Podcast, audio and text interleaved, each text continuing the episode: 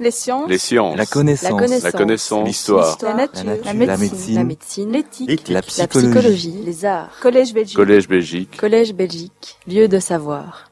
Bien, je viens de me donner le signal du départ, donc nous allons entamer ce cours conférence. Euh, il est prévu une présentation de l'orateur par lui-même, donc je vais en quelques mots vous expliquer qui je suis. Je m'appelle Corinne Charlier, ça vous le saviez déjà. Je suis professeur de toxicologie à l'Université de Liège en faculté de médecine et chef du service de toxicologie clinique, médico-légale, de l'environnement et en entreprise à l'hôpital universitaire à Liège. Alors la toxicologie clinique, ça consiste à doser des médicaments dans le sang des patients pour vérifier si la quantité de médicaments qu'on leur administre est correcte. La toxicologie médico-légale, ça consiste à aider les magistrats, les médecins légistes à rechercher les causes de la mort. La toxicologie en entreprise, cela consiste à s'intéresser à l'impact du poste de travail sur la santé du travailleur. Et la toxicologie de l'environnement consiste à s'intéresser à l'impact de l'environnement sur la santé de la population générale, sur notre santé à tous. C'est évidemment avec cette casquette de toxicologie de l'environnement que je suis présente devant vous ce soir pour un exposé qui est consacré à la pollution de l'environnement par les perturbateurs endocriniens, poison quotidien responsable de sabotage hormonal. Quand nous avons évoqué cet exposé avec les autorités de l'Académie, j'ai beaucoup insisté pour faire apparaître dans mon titre les deux mots poison quotidien, parce que c'est à une chronique de la vie quotidienne que je vous invite ce soir. Prenons l'exemple de Madame X. Madame X est dans sa cuisine, elle prépare le repas du soir, qui sera composé d'une salade traitée aux pesticides, d'une viande qu'elle va réchauffer dans une poêle anti-adhésive en téflon et d'une purée de légumes qu'elle a réchauffée dans le micro-ondes dans un récipient en plastique. Cet après-midi, Madame X a eu le temps de passer chez le coiffeur. Elle a une teinture pour les cheveux, elle porte un peu de rouge à lèvres et du vernis à ongles. La cuisine sent bon la peinture fraîche. Les meubles en aggloméré ont été remplacés il y a trois mois. La semaine dernière, pour la Saint-Valentin, son mari lui a offert une plante fleurie. Ce matin, il y avait des pucerons. Elle a pulvérisé un insecticide. Ah, j'oubliais. À terre, son fils, un an, joue avec des jouets en plastique. À chacune des phrases que je viens de prononcer correspond une situation d'exposition à un produit chimique à effet perturbateur endocrinien. Vous pensez que je force le trait? Pas du tout. Ils sont partout, autour de nous, dans nos produits de consommation, dans nos aliments, dans les ustensiles de la vie quotidienne, dans les cosmétiques.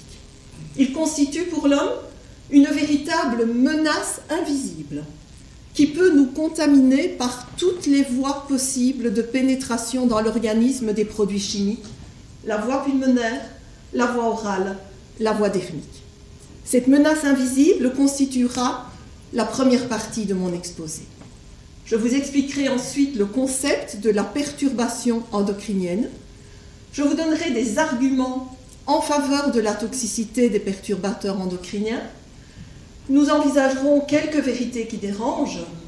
Nous aborderons une liste courte de produits chimiques à activité de perturbateurs endocriniens. Nous verrons ce que nous pouvons faire chacun et chacune pour nous protéger avant de repartir avec un ordre du jour à suivre impérativement rapide. Une menace invisible, je vous le disais, parce que tous les compartiments de l'environnement sont contaminés, qu'il s'agisse de l'air que nous respirons. À ce stade de l'exposé, je ne vais pas insister sur les noms des produits chimiques, puisque je vous ai dit que j'y reviendrai tout à l'heure. Mais que ce soit la combustion, le chauffage, le transport, les diverses activités industrielles, les pulvérisations agricoles de pesticides, les industries des détergents, des résines, des lessives, les industries du plastique, tout cela, toutes ces activités s'accompagnent de la dispersion dans l'environnement de produits chimiques à effet perturbateur endocrinien. Nous sommes entourés d'équipements électriques et électroniques qui contaminent notre environnement par des perturbateurs endocriniens. Les matériaux et revêtements intérieurs de nos salons, de nos maisons, de nos bureaux, de nos voitures nous contaminent par des perturbateurs endocriniens. C'est le cas également pour les eaux. les mêmes activités industrielles que celles que je viens d'évoquer, l'industrie, les équipements électriques et électroniques. Ajoutons ici une autre source de contamination qui est celle de l'utilisation des médicaments à usage vétérinaire ou à usage humain, dont les résidus peuvent se retrouver dans les eaux. Et puis, bien entendu, tout ce qui est utilisation en agriculture de pesticides, et quand je dis agriculture, je dis bien agriculture au sens large. Pensons également à tout ce qui est entretien des voiries, des parcs et des jardins. En matière de pesticides, je souhaite vous montrer ces quelques chiffres. Vous ne voyez pas les noms et ça n'a pas d'importance. Il s'agit d'une enquête commandée en France par Génération Future l'année dernière et qui a consisté à faire analyser des échantillons d'eau du robinet, des eaux souterraines et des eaux de surface.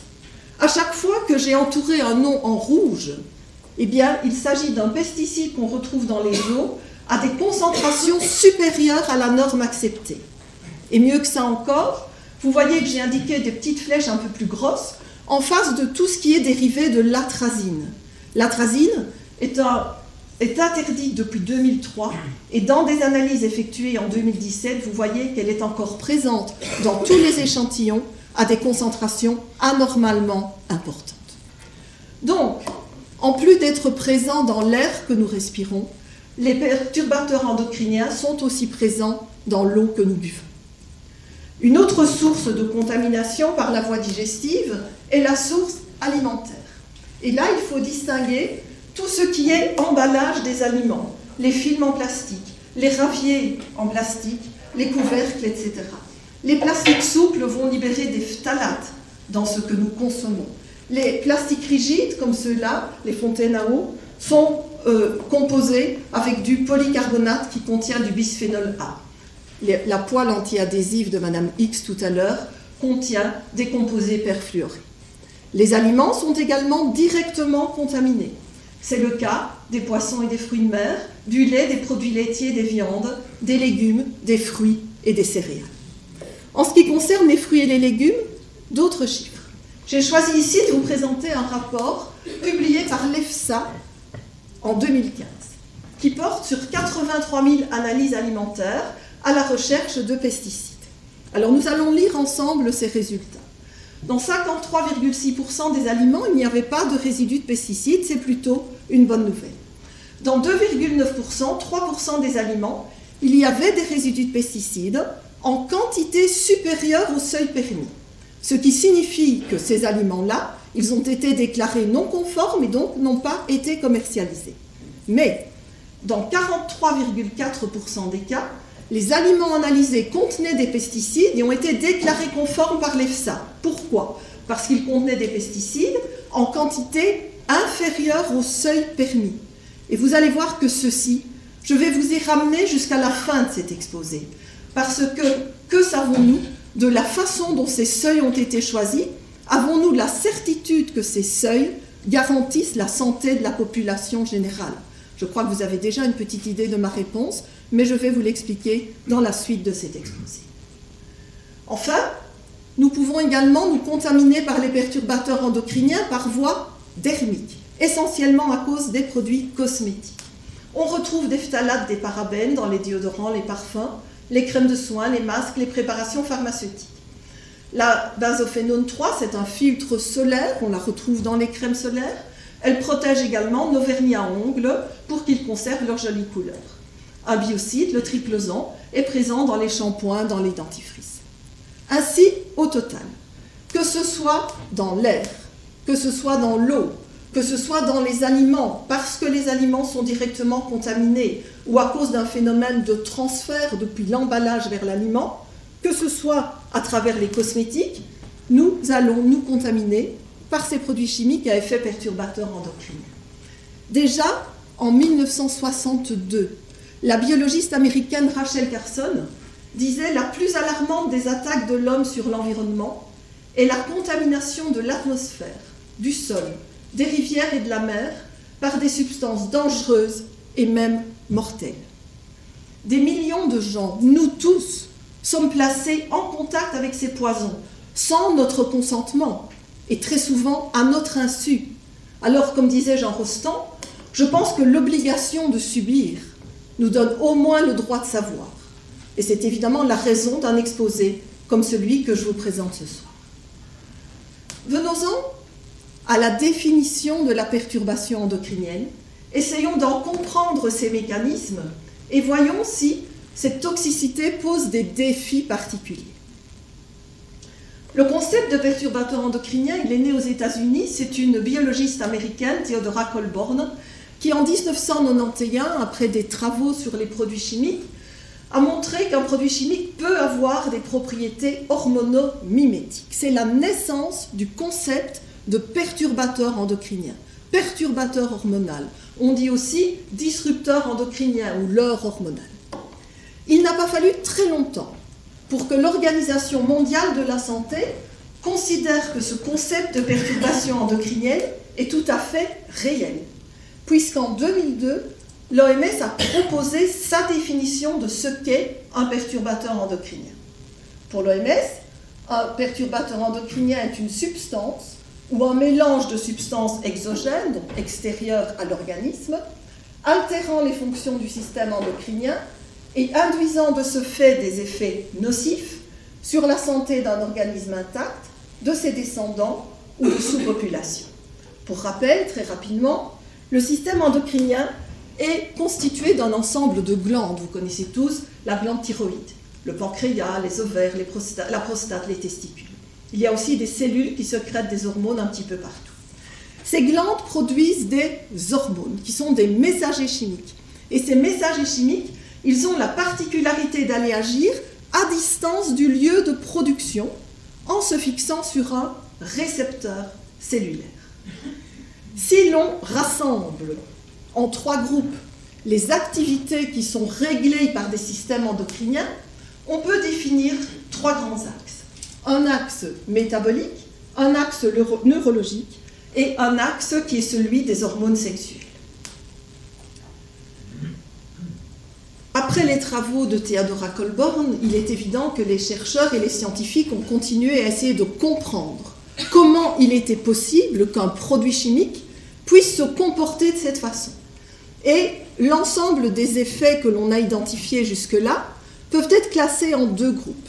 Il y a des effets que l'on qualifie de directs et des effets que l'on qualifie d'indirects.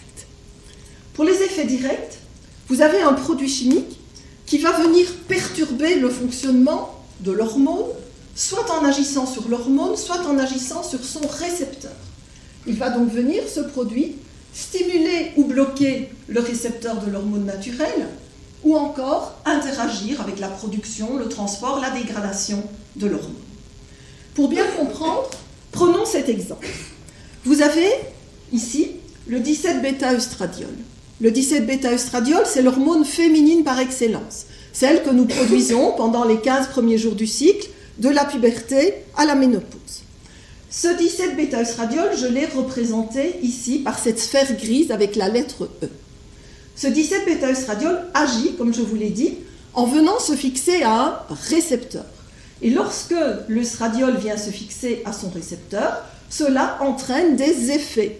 Modification de l'épithélium vaginal pour permettre la fécondation et la nidification de l'œuf fécondé, par exemple. Si dans le sang, en même temps que ce ligand naturel, vous avez ce PCB. Il s'agit donc d'un produit étranger à l'organisme. Ce PCB, il va ressembler suffisamment au 17-bêta-œstradiol pour venir se fixer à la place de l'œstradiol sur le récepteur et entraîner lui aussi des effets. Ce sont des effets agonistes de ceux du 17-bêta-œstradiol. On a beaucoup essayé de comprendre comment cela était possible. Il y a des pistes d'explication. Il y a la taille de la molécule. Il y a la façon dont elle va se présenter dans l'espace. Nous n'allons pas rentrer ici dans les détails. Par contre, si dans le même échantillon de sang, chez la même personne, vous avez ce phtalate, vous voyez que sa structure chimique est un petit peu plus différente de celle du 17-bêta-œstradiol. Eh bien, ce phtalate, il va quand même avoir la possibilité lui aussi de venir se fixer sur le récepteur. Mais il ne sera pas capable de stimuler le récepteur. En fait, il va l'occuper sans effet. Et lorsque l'hormone naturelle, le 17 bêta-œstradiol, va vouloir venir se fixer, eh bien, vous voyez que ce ne sera pas possible. Et nous allons donc avoir le contraire d'une stimulation, nous allons avoir le blocage de ces récepteurs aux œstrogènes. Eh bien, quel que soit l'axe, je vous ai parlé d'axe sexuel, d'axe métabolique et euh, d'axe neurologique.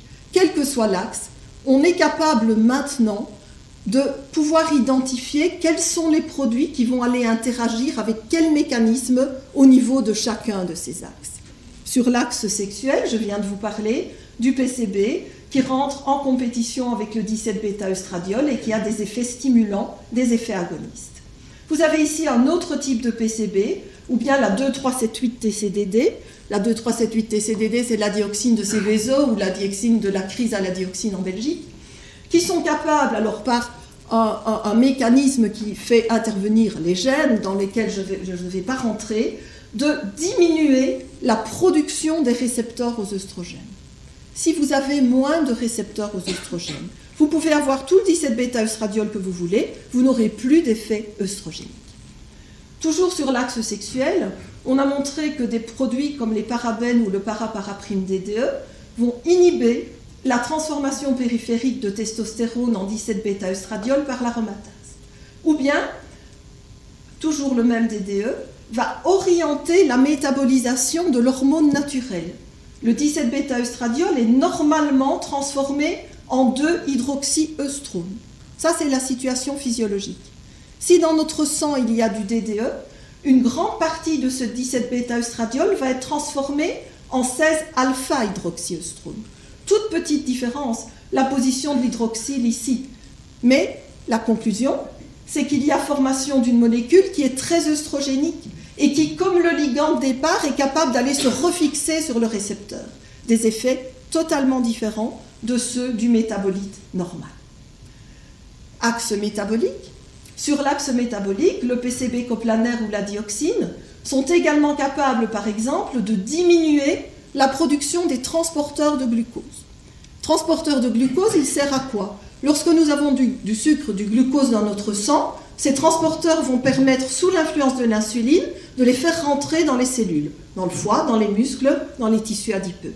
Si le glucose ne rentre pas dans les cellules, ça s'appelle une augmentation de la résistance à l'insuline, et c'est évidemment le point de départ du diabète de type 2. De la même façon, des acides gras comme par exemple l'acide arachidonique se fixent normalement au niveau des tissus adipeux à des récepteurs PIPAR gamma, entraîne toute une série de modulations génétiques dont je ne vais pas vous donner les détails, qui ont pour conséquence de transformer les préadipocytes en adipocytes.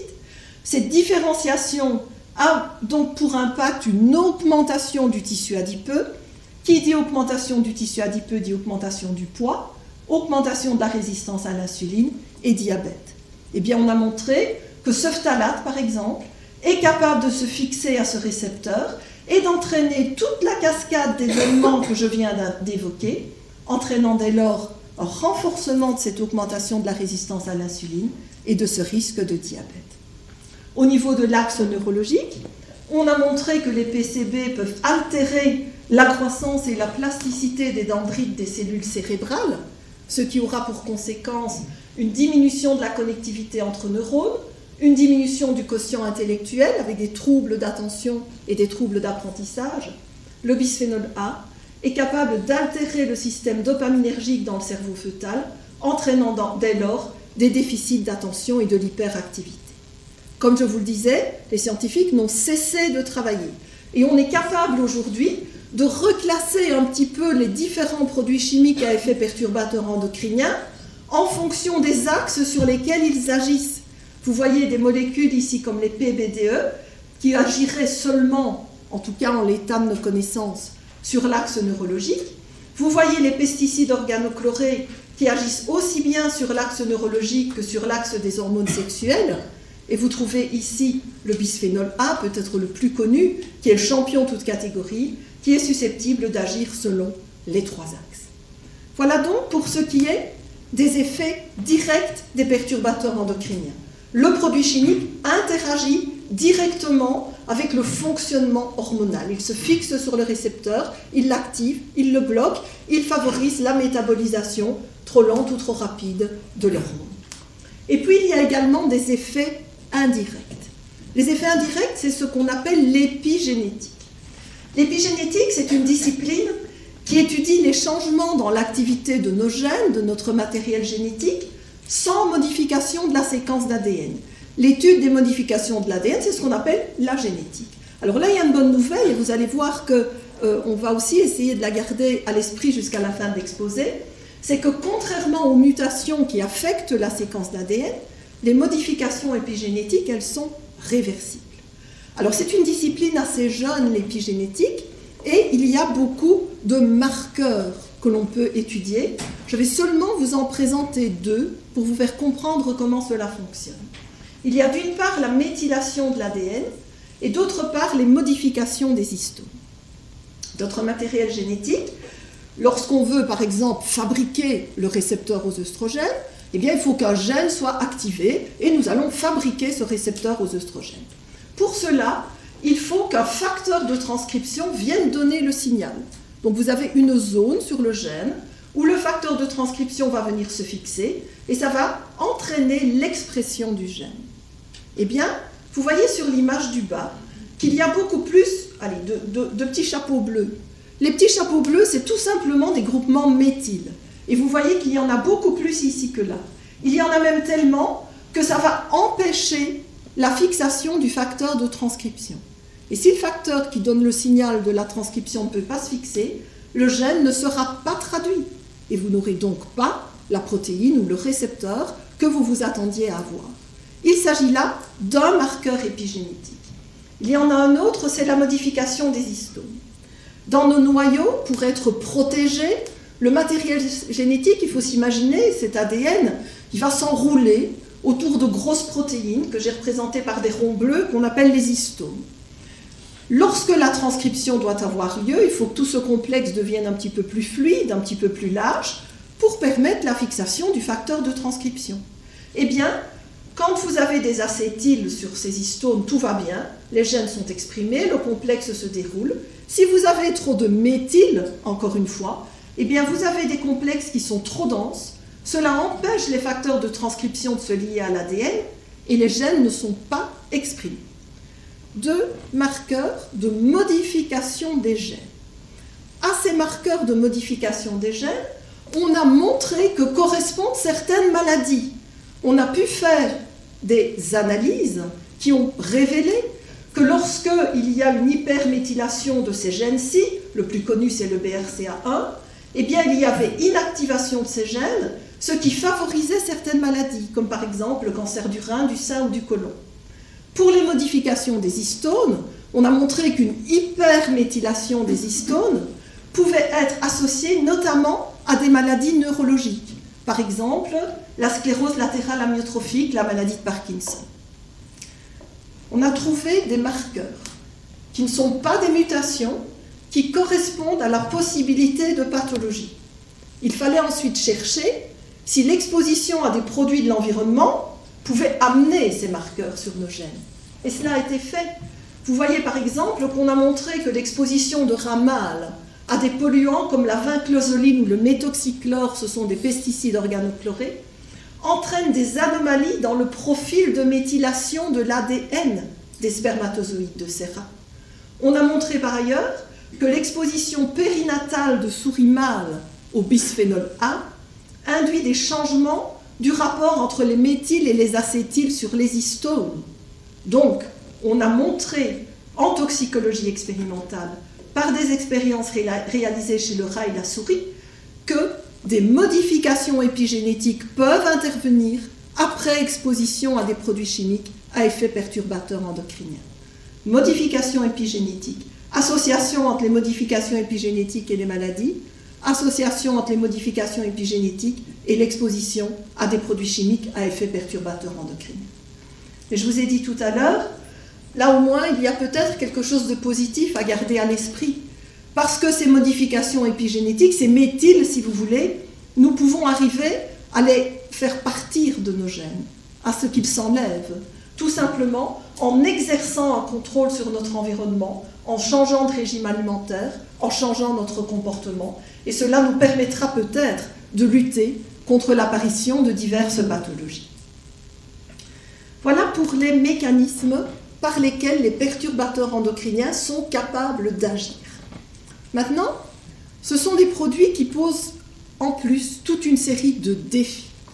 Le défi tout d'abord des effets à faible dose, le défi des effets cocktails et le problème de la période de vulnérabilité. Je n'ai pas oublié que je vous ai dit tout à l'heure qu'on allait s'intéresser au problème des seuils de pesticides, par exemple, dans les aliments. Pour s'y intéresser, il faut comprendre un petit peu ce qu'on veut dire quand on parle d'effets à faible dose. En fait, les effets à faible dose, c'est ce qu'on appelle la seconde mort de l'alchimiste Paracels. Paracels, c'est un médecin, un astrologue, un alchimiste suisse qui est en fait considéré comme le père fondateur de la toxicologie. Il a dit tout est poison. Rien n'est poison, c'est la dose qui fait le poison. Et pendant cinq siècles, jusqu'à aujourd'hui, on a considéré que c'était vrai, que cela n'était pas du tout à remettre en cause, c'était le fondement de la toxicologie. La théorie de Paracels, elle est aujourd'hui un peu caduque.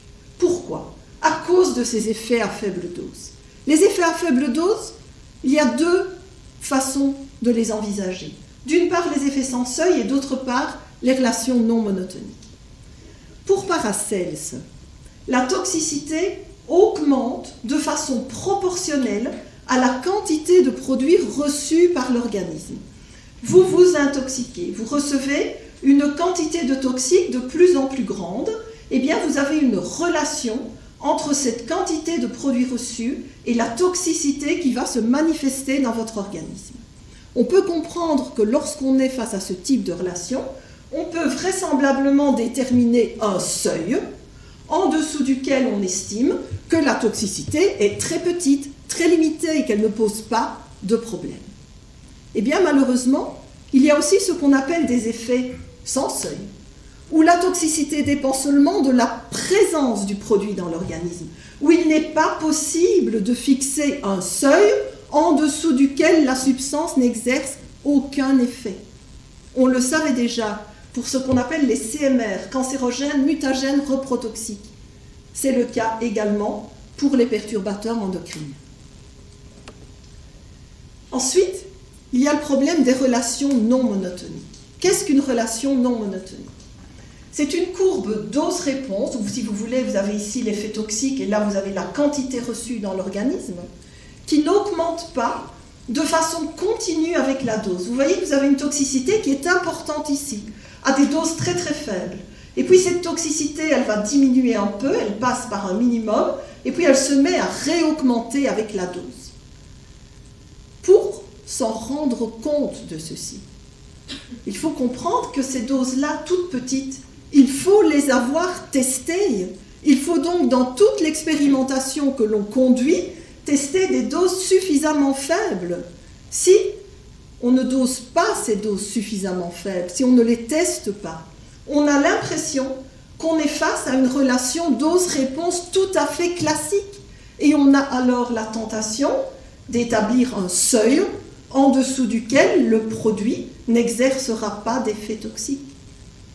Quelles sont les façons dont les seuils ont été établis pour accepter qu'un aliment soit contaminé par des pesticides On peut évidemment se poser la question. Deuxième défi posé par les perturbateurs endocriniens, c'est celui des effets cocktails, des effets des mélanges.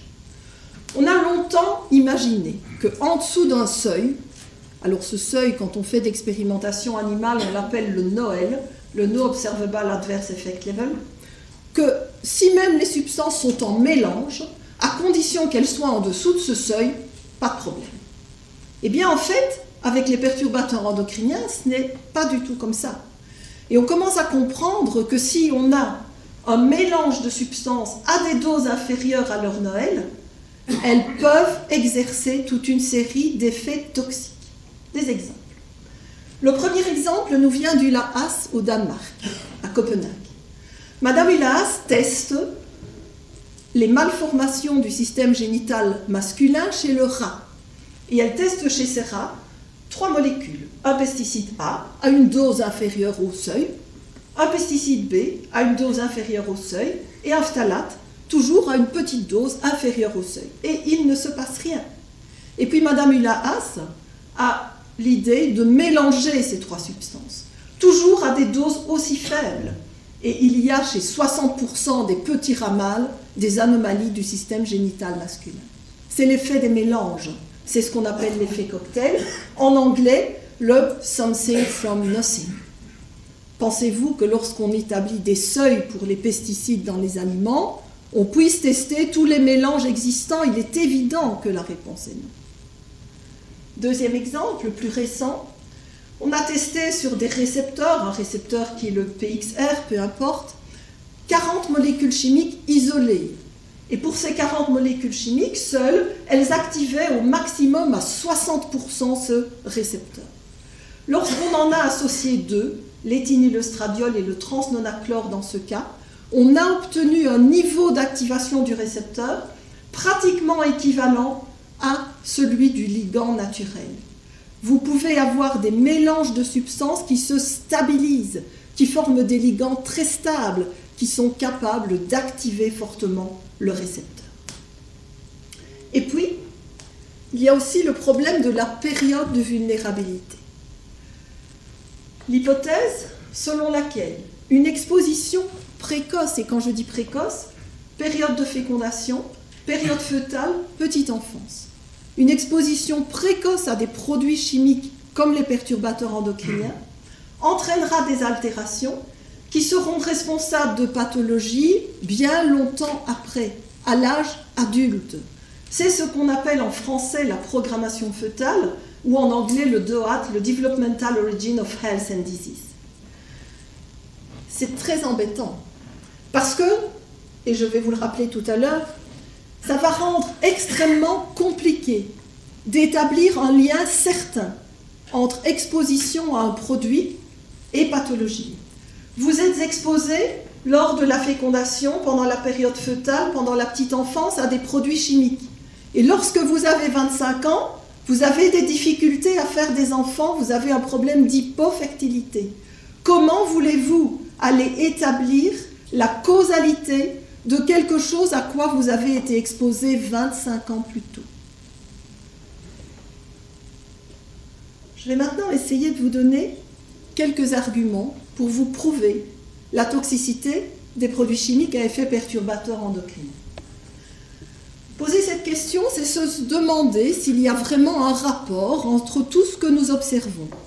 Des expériences en laboratoire qui prouvent que des produits chimiques se lient à des récepteurs, mais aussi des observations dans la nature, disparition des populations d'alligators dans les grands lacs de Floride, déclin des populations d'abeilles, des enfants avec une puberté précoce, obèses, consultations de plus en plus fréquentes pour hypofertilité. Évidemment, ma réponse ce soir, c'est qu'au moins un lien entre tout cela, c'est l'influence des perturbateurs endocriniens. Lorsqu'on fait de la toxicologie, il faut travailler en trois étapes d'abord se demander est-ce que c'est possible dans une boîte de culture de cellules, sur une table de laboratoire? C'est ce qu'on appelle l'expérimentation in vitro. Il faut ensuite se poser la question de la réalité chez l'animal. Et puis enfin, il faut s'interroger qu'en est-il chez l'homme? Commençons par l'expérimentation in vitro au laboratoire. Il existe maintenant dans la littérature des centaines de publications qui nous montre que ces produits chimiques à effet perturbateur endocrinien, ils ont bien des effets sur des récepteurs, sur des hormones, à chaque fois évidemment sur un mécanisme bien précis. J'ai pris quelques exemples, je ne vais évidemment pas vous noyer dans cette documentation. On voit ici que, euh, par exemple, ce tribromophénol est capable de déplacer la thyroxine, c'est l'hormone thyroïdienne T4, de sa liaison à sa protéine de transport. voilà, avec il a dix fois plus d'affinité que la thyroxine pour la liaison à sa protéine de transport. Vous voyez ici que ce PCB, ou du moins son métabolite hydroxylé, est capable, comme l'hormone thyroïdienne T3, d'entraîner une sécrétion euh, de, de GH par l'hypophyse. Ici, vous avez plusieurs expériences faites euh, sur l'axe sexuel. On prend toujours évidemment en référence le 17-bêta-œstradiol, l'hormone qui est le ligand naturel des récepteurs aux œstrogènes, et on regarde comment agissent toute une série de produits chimiques. Alors vous avez parfois des chiffres très faibles, et puis vous voyez que vous avez parfois des chiffres qui sont relativement importants.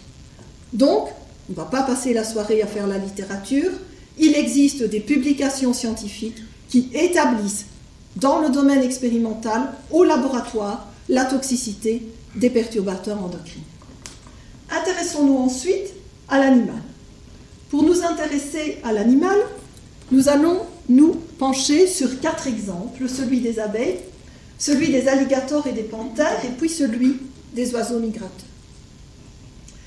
On entend souvent dire qu'il y a un grand déclin dans les populations d'abeilles. Par ailleurs, quand on fait des analyses de miel, par exemple, on y retrouve certains pesticides, et essentiellement les néonicotinoïdes. 75% des échantillons de miel contiennent un, néonicotinoïde, 45% en contiennent deux, et 10% en contiennent 4 ou 5. Alors, que sont ces néonicotinoïdes? Ils ont pour nom imidaclopride, thiaclopride, clothianidine, acétamipride, thiamétoxane. Pour ne prendre que le plus connu d'entre eux, l'imidaclopride, le gaucho, il a été interdit en 2012. Il faut savoir qu'encore en 2015, il était parmi les 15 produits les plus détectés dans les cours d'eau. Et un petit peu avant son interdiction, en 2008, c'était une des cinq molécules, les plus présentes dans les fruits et dans les légumes. Eh bien, c'est imidaclopride. C'est un perturbateur endocrinien. Il a des conséquences sur l'axe neurologique il va entraîner des troubles du comportement des abeilles. Elles seront désorientées, ces abeilles, sous l'impact de l'imidaclopride. Des abeilles désorientées, c'est des abeilles qui ne retrouvent plus leur ruche. Et des abeilles qui ne retrouvent plus leur ruche, c'est des abeilles qui meurent en masse. Bien entendu, l'industrie qui met sur le marché l'imidaclopride préfère évoquer la responsabilité d'acariens, de virus ou de différents pathogènes. Un autre exemple est celui des alligators dans les grands lacs de Floride. Nous sommes dans la région du lac Apopka. En 1980, en Floride, il y a près du lac une usine qui fabrique du DDT. Le DDT, c'est cet insecticide organochloré qui est encore utilisé pour lutter contre le moustique qui propage la malaria. C'est un produit qui a sauvé des vies, qui a éradiqué la peste de Naples, par exemple. Mais ce produit, c'est un perturbateur endocrinien. En 1980, accident industriel et du DDT et son produit de dégradation, le DDE, se retrouvent en grande quantité dans le lac Apopka. Et dix ans après, dans ce lac, il n'y a pratiquement plus de jeunes alligators. Alors on va essayer de comprendre pourquoi. Eh bien, c'est parce que les alligators femelles de la première génération qui ont été contaminés, elles ont donné naissance à des alligators mâles hypofertiles. Parce que ces jeunes alligators, ils avaient un pénis atrophié c'est un peu plus compliqué pour se reproduire. Dès lors, réduction importante de la population des jeunes alligators. De la même façon, les panthères autour du lac qui se nourrissent de ratons laveurs qui eux aussi vont manger dans ce lac contaminé, eh en une génération, vous voyez, diminution spectaculaire de la population des jeunes panthères. Les panthères mâles nées de mères contaminées souffrent de différentes malformations du système génital masculin. Intéressons-nous aux oiseaux migrateurs. Là aussi, on entend dire souvent qu'il y a un déclin global de la population des oiseaux migratoires. Ces oiseaux migratoires, avant de commencer leur migration, ils doivent prendre des réserves, ils doivent se nourrir, ils doivent multiplier par deux ou par trois leur masse corporelle. Eh bien, lorsqu'ils consomment chez nous des aliments qui sont riches en pesticides, ici il s'agit surtout de pesticides dans, dans les aliments que ces oiseaux vont trouver, ils vont mettre plus longtemps pour doubler ou pour tripler leur poids. Et ils vont donc commencer leur migration en retard. Mais des oiseaux qui commencent leur migration en retard, c'est des oiseaux qui vont rencontrer des conditions climatiques défavorables, plus de froid, plus de vent. Il y a donc un danger pour ces oiseaux. De la même façon, et on l'a montré notamment pour les bécassos, certains oiseaux nourris avec cette alimentation riche en pesticides vont avoir des malformations et par exemple un bec trop court. Et lorsqu'ils vont pouvoir se poser sur les premières côtes africaines et faire un repas, le repas qu'ils pourront prendre ne sera pas très copieux. Et cela va les mettre en danger pour la suite de leur périple. Perturbation de l'axe métabolique. Mais perturbation aussi de l'axe neurologique. Et sous l'influence des perturbateurs endocriniens, l'axe thyroïdien est perturbé. Et donc, cela va donner un mauvais signal à ces oiseaux. Ils ne vont pas commencer la migration au bon moment, ou bien ils vont se perdre sur leur chemin. Ils ne vont pas repérer ce qu'ils doivent repérer comme signal pour faire le chemin qu'ils doivent faire pour leur migration. Surtout, bien entendu, si ces oiseaux sont jeunes et s'il s'agit de leur première migration. Donc, que ce soit dans la boîte de culture de cellules au laboratoire, que ce soit dans la faune sauvage, on a des traductions de la toxicité des perturbateurs endocriniens. Il faut alors s'intéresser, bien sûr, à l'homme. Alors chez l'homme, c'est beaucoup plus compliqué. Vous savez qu'on n'a pas le droit de renfermer 50 personnes dans un local, de les nourrir avec des petites doses tous les jours de perturbateurs endocriniens et de regarder dans 20 ans ce qu'il en est. Ça, on ne peut pas faire. Donc on est obligé de travailler avec ce qu'on appelle des études épidémiologiques. Les études épidémiologiques, c'est quoi? Ben, C'est dans une population la plus large qu'on peut, rechercher les polluants, rechercher les pathologies et voir si on peut établir un lien entre les deux. C'est difficile parce que bien entendu, il y a beaucoup de facteurs de biais. Et ces études épidémiologiques, elles ne vont permettre que de mettre en évidence des liens indirects, des liens ténus entre la présence de perturbateurs endocriniens et l'apparition de pathologies. Mais malgré tout, les études épidémiologiques, elles interpellent des chiffres parmi d'autres. 85% des femmes enceintes présentent des traces de résidus organophosphorés dans les urines. 85%. Il y a des études épidémiologiques qui sont encore plus intéressantes que d'autres, celles qui suivent des accidents. La population qui a été exposée après ces vaisseaux, les Vietnamiens sur lesquels les Américains ont épandu de l'agent orange, les Chinois ou les Taïwanais qui ont consommé de l'huile de, de, riz contaminée par des PCB constituent des populations d'études très intéressantes. Partout, on fait des études épidémiologiques sur la contamination de la population. Et dans mon service, Catherine Pirard, qui est là, a mené il y a deux ans une vaste étude épidémiologique qui a porté sur 250 liégeois, allant de l'âge de 15 ans à 75-80 ans à peu près, répartis entre la ville, la campagne, etc. Et nous avons dosé dans les échantillons biologiques de cette population un menu d'une bonne vingtaine de pesticides et perturbateurs endocriniens. Vous voyez les niveaux de contamination. On atteint pour certains produits comme ces PCB, ces dérivés de phtalate, plus de 95% de contamination. Aucun individu que nous avons prélevé n'était totalement exempt de la moindre trace de perturbateurs endocriniens. Donc les études épidémiologiques, elles établissent la contamination de la population générale, notre contamination. Si on accepte l'idée que les perturbateurs endocriniens vont dérégler l'axe métabolique, l'axe neurologique ou l'axe des hormones sexuelles, il faut donc dans ces populations aller voir s'il y a des pathologies liées à ces dérèglements. Si c'est l'axe métabolique qui est déréglé, on peut s'attendre à avoir du diabète de type 2, de l'obésité infantile. Si c'est l'axe métabolique ou neurologique, on peut s'attendre à avoir des pathologies du spectre autistique. Si c'est l'axe des hormones sexuelles qui est attaqué, on peut s'attendre à des cancers du sein, de la prostate, des testicules, à de l'infertilité, à de la stérilité. Eh bien justement, l'ensemble de ces pathologies endocriniennes est en recrudescence importante. Intéressons-nous tout d'abord aux maladies métaboliques. Le diabète de type 2. En 1995, 30 millions de personnes sur la Terre sont diabétiques. Et l'OMS commence à s'inquiéter et à dire mais c'est vraiment un problème de santé publique que ce diabète de type 2. Et en 2000, l'OMS dit oh là là, en 2030, il y aura 300 millions de diabétiques. Eh bien, en 2013, il y avait déjà sur la Terre 347 millions de diabétiques de type 2 obésité infantile, en 15 ans, augmentation de 300% de l'obésité infantile. Alors on peut aussi aller chercher dans la littérature des gens qui ont fait ce qu'on appelle des méta-analyses ou des grandes revues et qui sont allés regarder un petit peu tout ce qu'on trouvait dans tout ce qui était publié. En ce qui concerne l'axe métabolique, j'ai choisi ici un papier publié par Sun en 2014. Ce sont les résultats d'une étude, d'une grande étude effectuée aux États-Unis qui s'appelle la Nurses Health Study, qui suggère une association significative entre l'exposition au bisphénol A et au phtalate et le développement du diabète de type 2 chez la femme de 45 ans. On peut s'intéresser aussi à ces tribus d'Indiens, les Pima. Ils sont nés au Mexique et ceux qui sont, continuent à vivre dans leur euh, zone protégée au Mexique, ils sont tout à fait normaux, ils n'ont pas de problème d'obésité particulier.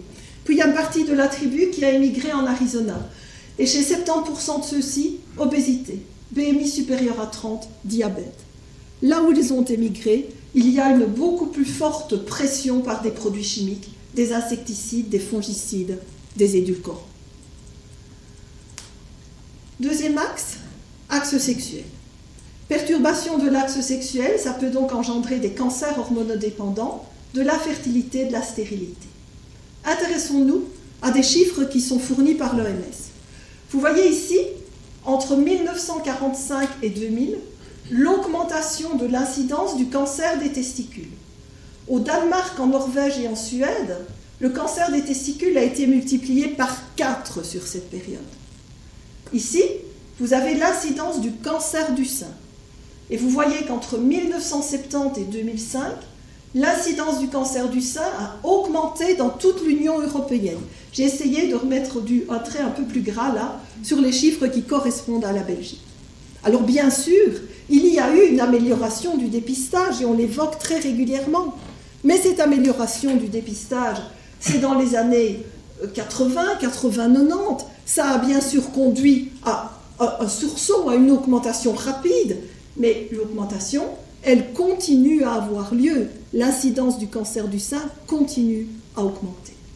Allons voir dans la littérature, j'ai sélectionné ici un papier publié par le français Fénichel en 2011, qui reprend un ensemble d'études épidémiologiques qui mettent en évidence une relation entre l'incidence du cancer du, sein, de la prostate ou des testicules et les taux de perturbateurs endocriniens présents dans le sang, dans les tissus graisseux ou dans la tumeur. Ou encore une publication de l'INSERM en 2012, c'est un organisme scientifique français, qui a étudié une cohorte d'exploitants agricoles et d'applicateurs de pesticides et qui confirme qu'il y a 19% d'augmentation du risque de cancer de la prostate chez les exploitants agricoles qui appliquent des pesticides et 28% d'augmentation du risque chez les applicateurs professionnels de pesticides. Infertilité, stérilité. Là encore, des chiffres de l'OMS. Entre 1960 et 2010, la fertilité masculine diminue dans pratiquement tous les pays. Et vous voyez qu'à partir de 1990, on est carrément en dessous de ce qu'on appelle le seuil de remplacement, la quantité de spermatozoïdes en forme qu'il faut dans l'éjaculat pour garantir le seuil de remplacement. Dans le même temps, entre 1980 et 2005, multiplication par deux de la fréquence des hypospadias. Ce sont des anomalies du système génital masculin. Fausse couche, endométriose, puberté précoce, tout cela est en forte augmentation. Parlez-en avec des gynécologues, vous verrez qu'ils vous le confirmeront. J'ai repris ici la publication du Danois Skakebak en 1992. C'est la première étude qui a démontré la diminution de la fertilité des hommes.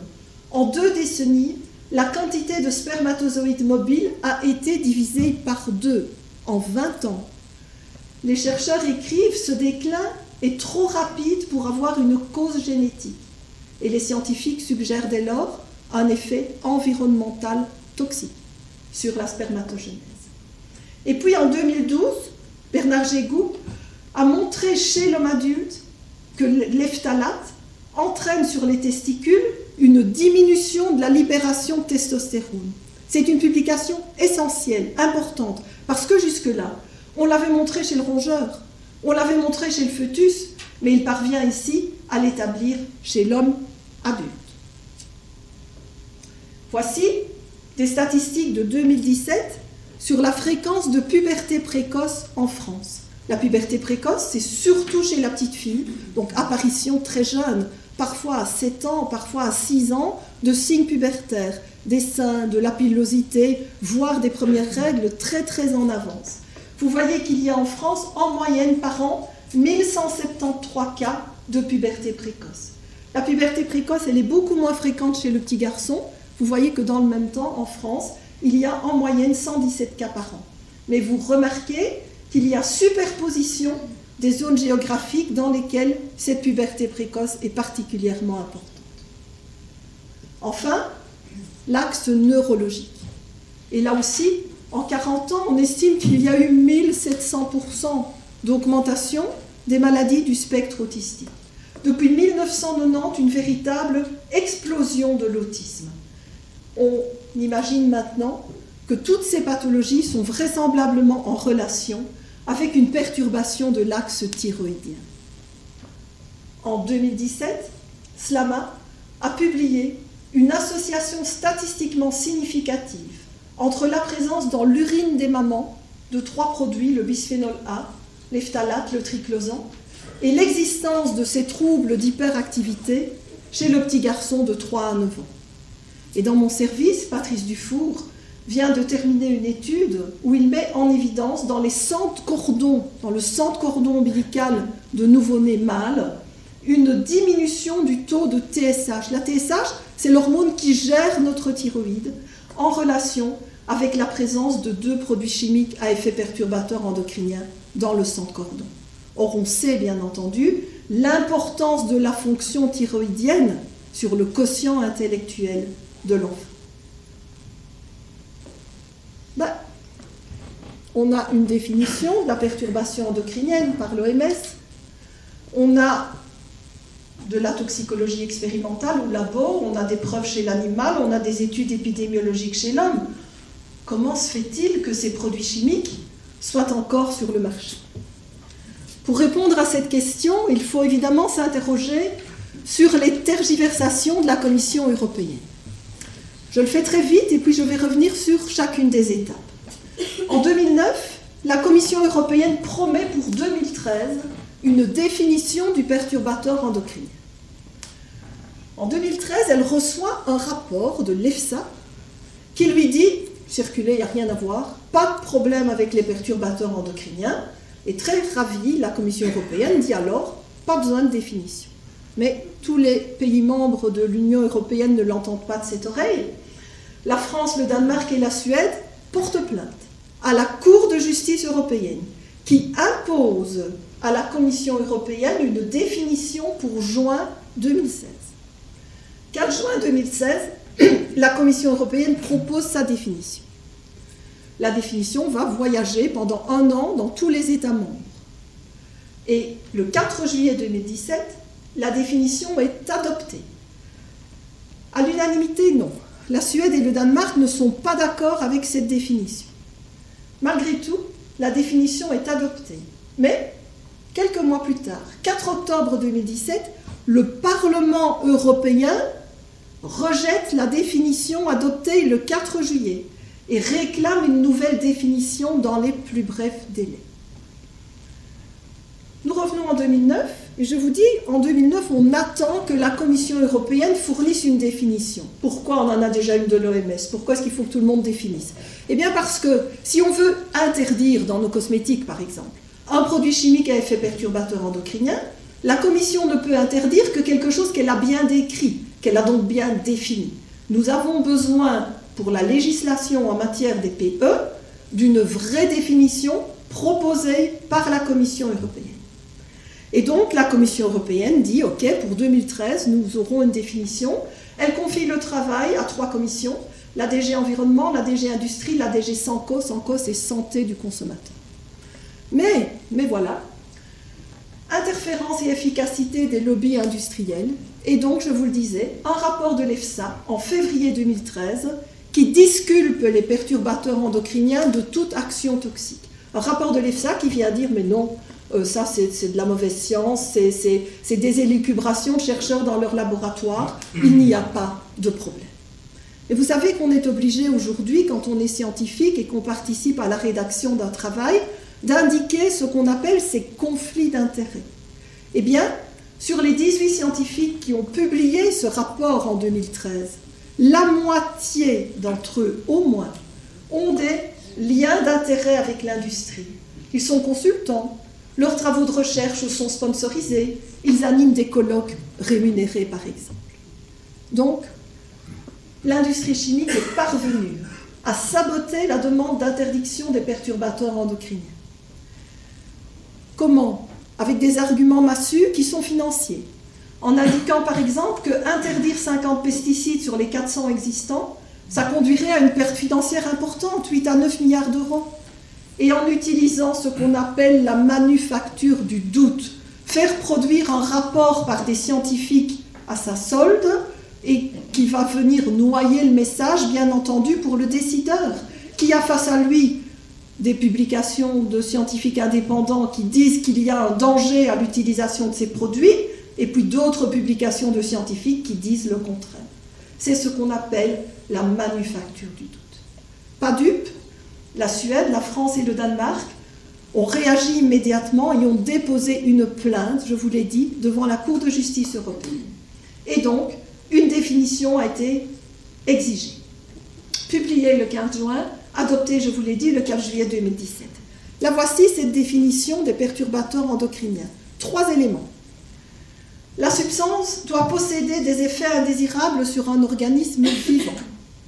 La substance doit posséder un mode d'action endocrinien capable d'interférer avec un des mécanismes que je vous ai présentés tout à l'heure. Et puis ce troisième, il doit exister un lien de causalité, un lien bien établi entre l'effet indésirable et le mode d'action endocrinien. Cela condamne pratiquement toute définition d'un perturbateur endocrinien. Je vous l'ai dit tout à l'heure, vous êtes exposé dans le ventre de votre maman et c'est lorsque vous avez 25 ans que vous avez un problème d'hypofertilité. Comment pouvez-vous établir ce lien de causalité? Donc immédiatement, la France, la Suède et le Danemark marquent leur désaccord à cause de ce troisième critère.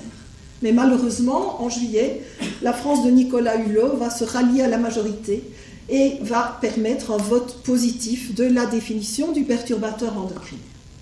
Mais 4 octobre 2017, le Parlement européen va rejeter la proposition de la définition.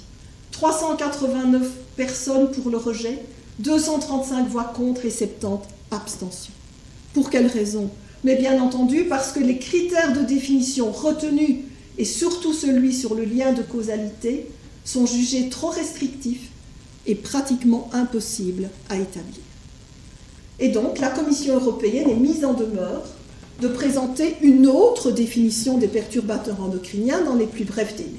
Nous sommes le 27 février 2018 Theodora Colborn a créé le concept de perturbateur endocrinien en 1991. Est-ce que c'est la première fois que l'industrie chimique empêche des décisions de la Commission européenne Absolument pas. Prenons l'exemple du tabac, celui du diesel, celui de l'amiante. Pour le tabac, lorsqu'on a commencé à parler de toxicité du tabac, l'industrie du tabac a subventionné deux thèses de doctorat, une qui allait dans un sens et l'autre dans l'autre. C'est ce qu'on appelle la manufacture du doute, créer le doute dans la tête des autorités. Le PDG de Philippe Maurice dit si le tabac est responsable de la mort d'une personne est une question peu claire dans mon esprit. Encore en 1994, devant le Congrès américain, les sept dirigeants des principales compagnies de tabac affirment sous serment que la nicotine n'est pas addictive et que, que fumer n'est pas plus dangereux pour la santé que de manger des Twinkies. On pourrait évoquer le diesel, on peut parler de l'amiante, utilisé à grande échelle depuis 1922, premier signe de toxicité en 1929, sept ans après le début de cette utilisation à large échelle, les premiers épisodes vraiment bien décrits d'asbestose professionnelle en 1950, il faudra attendre 1997 pour interdire l'amiante. Nouvel exemple de la puissance du lobbying, nouvelle utilisation de la manufacture du doute par l'industrie chimique. Puisque nous ne sommes pas encore sur le point d'avoir une définition d'un produit chimique à effet perturbateur endocrinien, ça vaut peut-être la peine de s'intéresser à ces produits.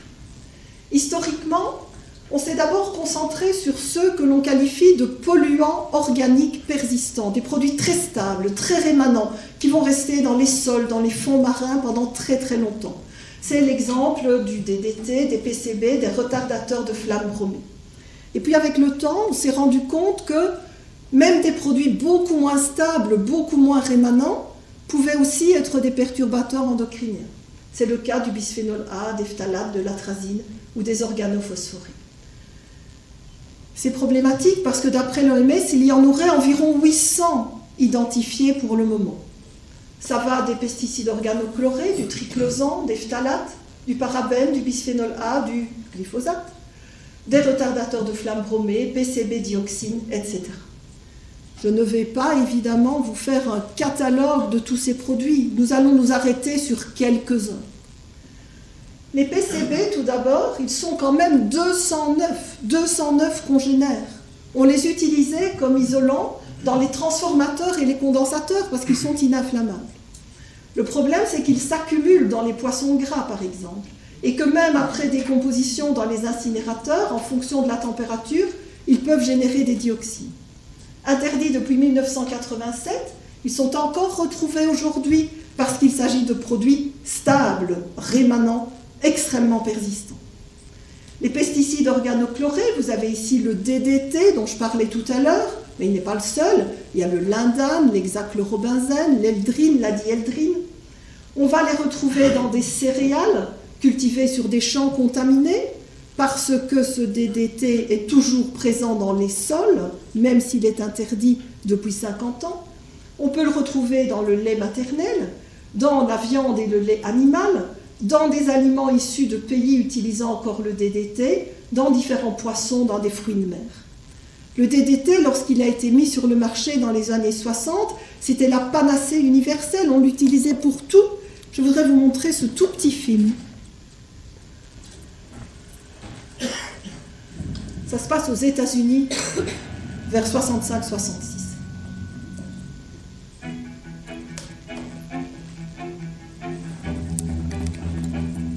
C'est du DDT, bien sûr.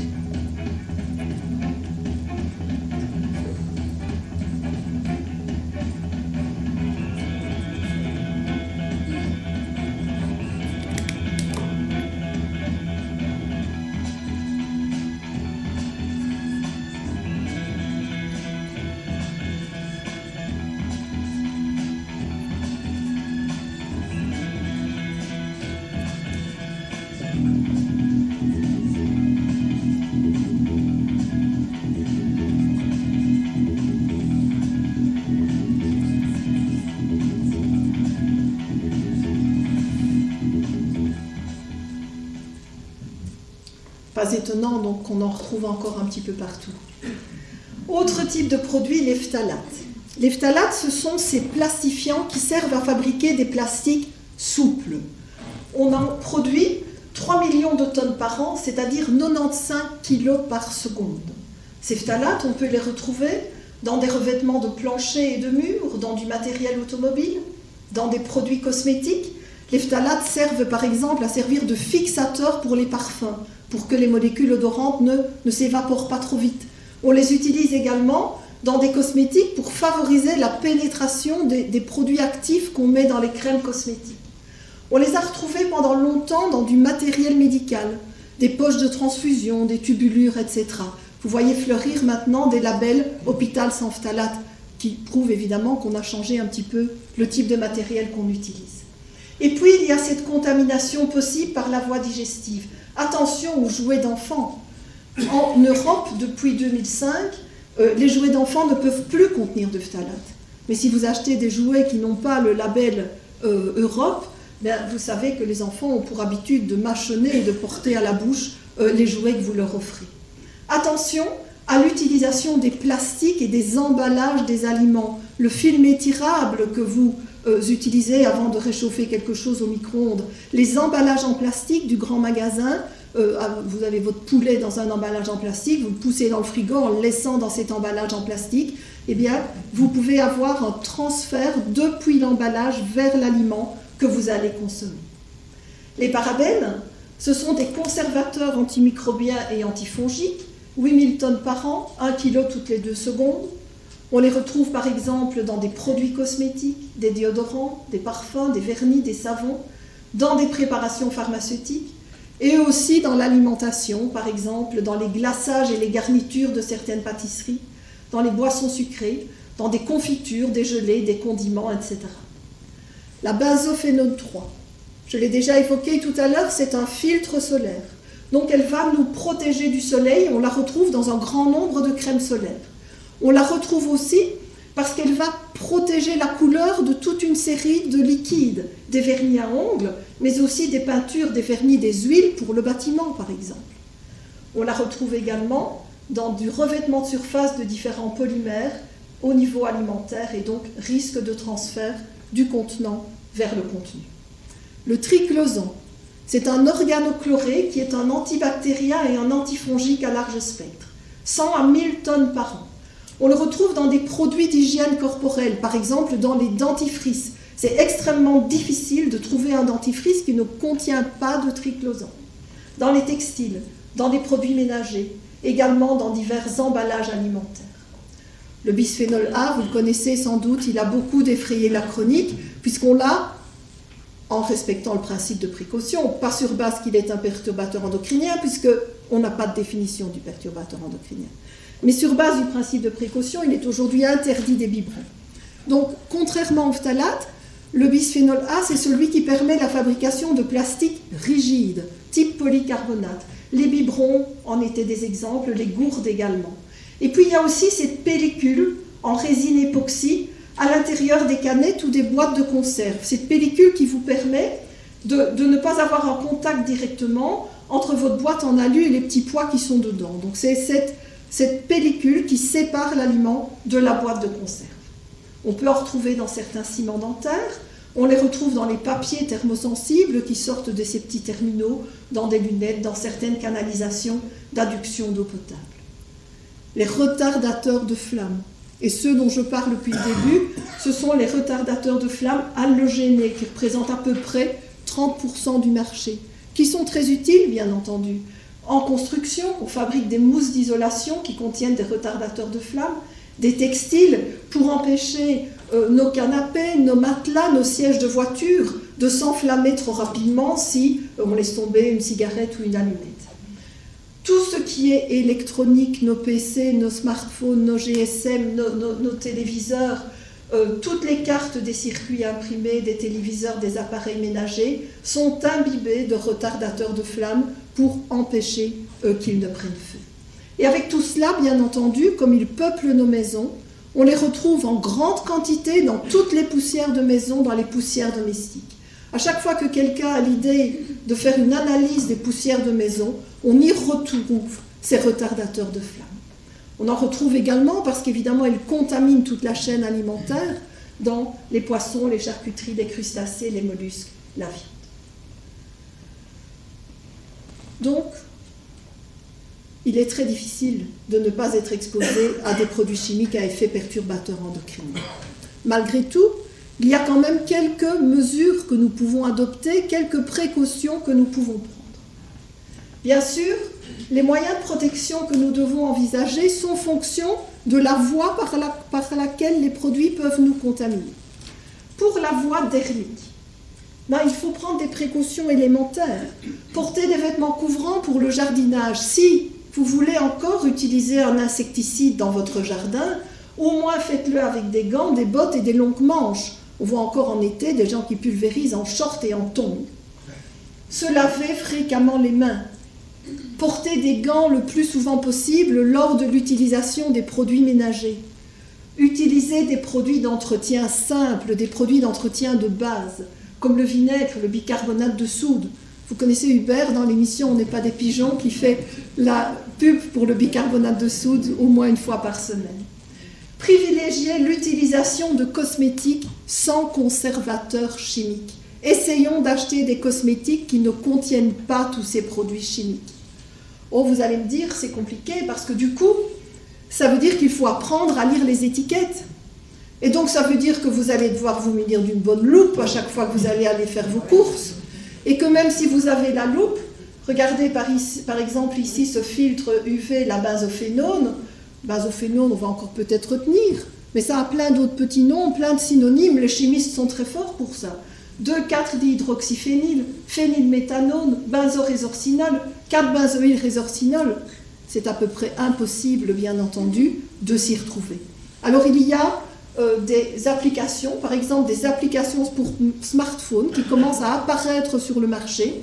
Euh, il y a ici Clean Beauty, Beat the Microbeat, Think Dirty, qui sont des applications qui vont essayer de vous faciliter la vie.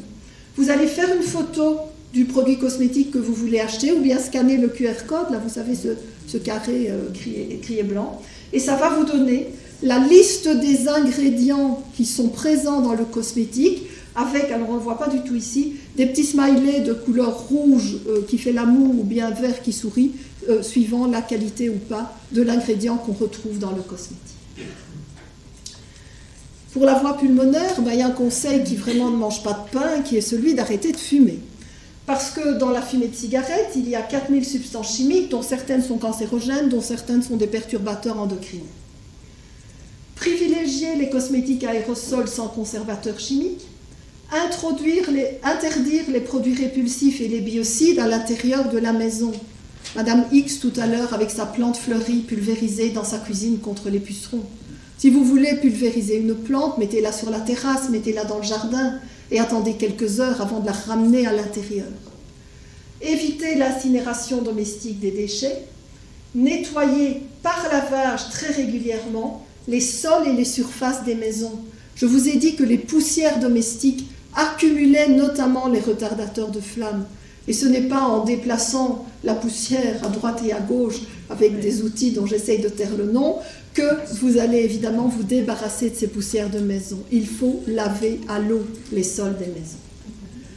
Le plus compliqué, c'est sans doute la voie orale, parce que nos aliments sont contaminés, et puis il y a aussi la façon dont nous nous comportons dans nos cuisines. Bien sûr, réduire la consommation de poissons gras, de fruits de mer, de viande, réduire la consommation de pâtisseries, de glaçage, de garnitures, de boissons sucrées, de confitures, privilégier, on va y revenir, l'agriculture biologique. Et puis faire attention à ce phénomène de transfert contenant-contenu. Les emballages en PVC et les polymères peuvent contenir des phtalates, de la benzophénone 3, les fameux films alimentaires étirables, les récipients, les couvercles, contiennent des phtalates, du triclosan, du bisphénol A. Le matériel de cuisine en PVC peut contenir des phtalates. Nous avons tout intérêt à choisir des bidons, des boîtes, des bouteilles sans bisphénol A et sans phtalates. Et c'est plus facile que pour les cosmétiques. Il nous suffit de nous fier à ces logos. Si nous nous concentrons sur des plastiques avec les logos 2, 4 ou 5, nous ne courons pas de risque. Il faut éviter les logos 1, 3. Le 3, c'est le PVC. Dans le PVC, il y a des phtalates. Le 6 ou le 7, le 7, c'est le polycarbonate. Dans le polycarbonate, il y a donc cette résine à base de bisphénol A. Et puis, je le disais tout à l'heure, privilégier l'agriculture biologique. Et je reviens avec ce que je vous ai présenté en tout début d'exposé, avec ce rapport de l'EFSA sur les 83 000 analyses d'aliments. Prélevées en 81 000, excusez-moi. Prélevées en 2013 dans 27 pays de l'Union européenne, on a recherché 200 pesticides. 53,6% des résultats étaient négatifs. 46,3% étaient positifs, avec dans 3% des cas des concentrations en pesticides supérieures aux normes, et donc seuls ces aliments-là, ces 3%, ont été déclarés non conformes. Pour les 43,4% restants, il y avait bien des pesticides, mais à des concentrations inférieures aux normes, ce qui les a fait qualifier d'aliments conformes. Mais avec tout ce que je vous ai expliqué tout à l'heure, avec les courbes dose-réponse non monotones, avec les effets sans seuil, avec tous ces effets à faible dose, avec les effets cocktail, ma conclusion de cette étude de l'EFSA, et que dans l'agriculture conventionnelle, il y a un produit sur deux qui est contaminé, parce que j'inclus bien entendu tous ces résultats-là. Alors de plus en plus, on voit des publications, par exemple sur l'agriculture biologique, et on établit qu'à peu près, il y a un produit sur huit qui est contaminé quand on s'intéresse au circuit biologique. Donc vous voyez que vous gagnez quand même d'un facteur 4 en matière de contamination. Je vous l'ai dit avant de repartir, un ordre du jour immédiat. Pourquoi? Parce que nous sommes, avec les perturbateurs endocriniens, face à des signaux précoces. Allons-nous, une fois encore, attendre d'en tirer des leçons tardives? Nous l'avons déjà fait tellement de fois. On a parlé de l'amiante tout à l'heure. Les premières publications scientifiques sont apparues en 1929 et il a fallu pratiquement un siècle pour interdire l'amiante et en confirmer la toxicité. Un exemple totalement différent, celui des CFC et du trou dans la couche d'ozone. On a lancé un signal d'alerte à partir de 1974. Et c'est en 87 que le protocole de Montréal a reconnu la toxicité des CFC et de leurs cousins, les, HCFC. Les CFC, on a décidé de les supprimer en 2009. Il aura quand même fallu, depuis 1974, 35 ans. Et pour les HCFC, vous voyez qu'on on est en train, on est dans une période de réduction de l'utilisation qui aboutira à leur interdiction en 2020 dans les pays industrialisés et en 2040 dans les pays en voie de développement. Pour les perturbateurs endocriniens, nous avons sous les yeux les signaux précoces. Nous avons ce qui est démontré in vitro au laboratoire, chez l'animal dans la faune sauvage. Nous avons ce qui est suspecté chez l'homme par les études épidémiologiques.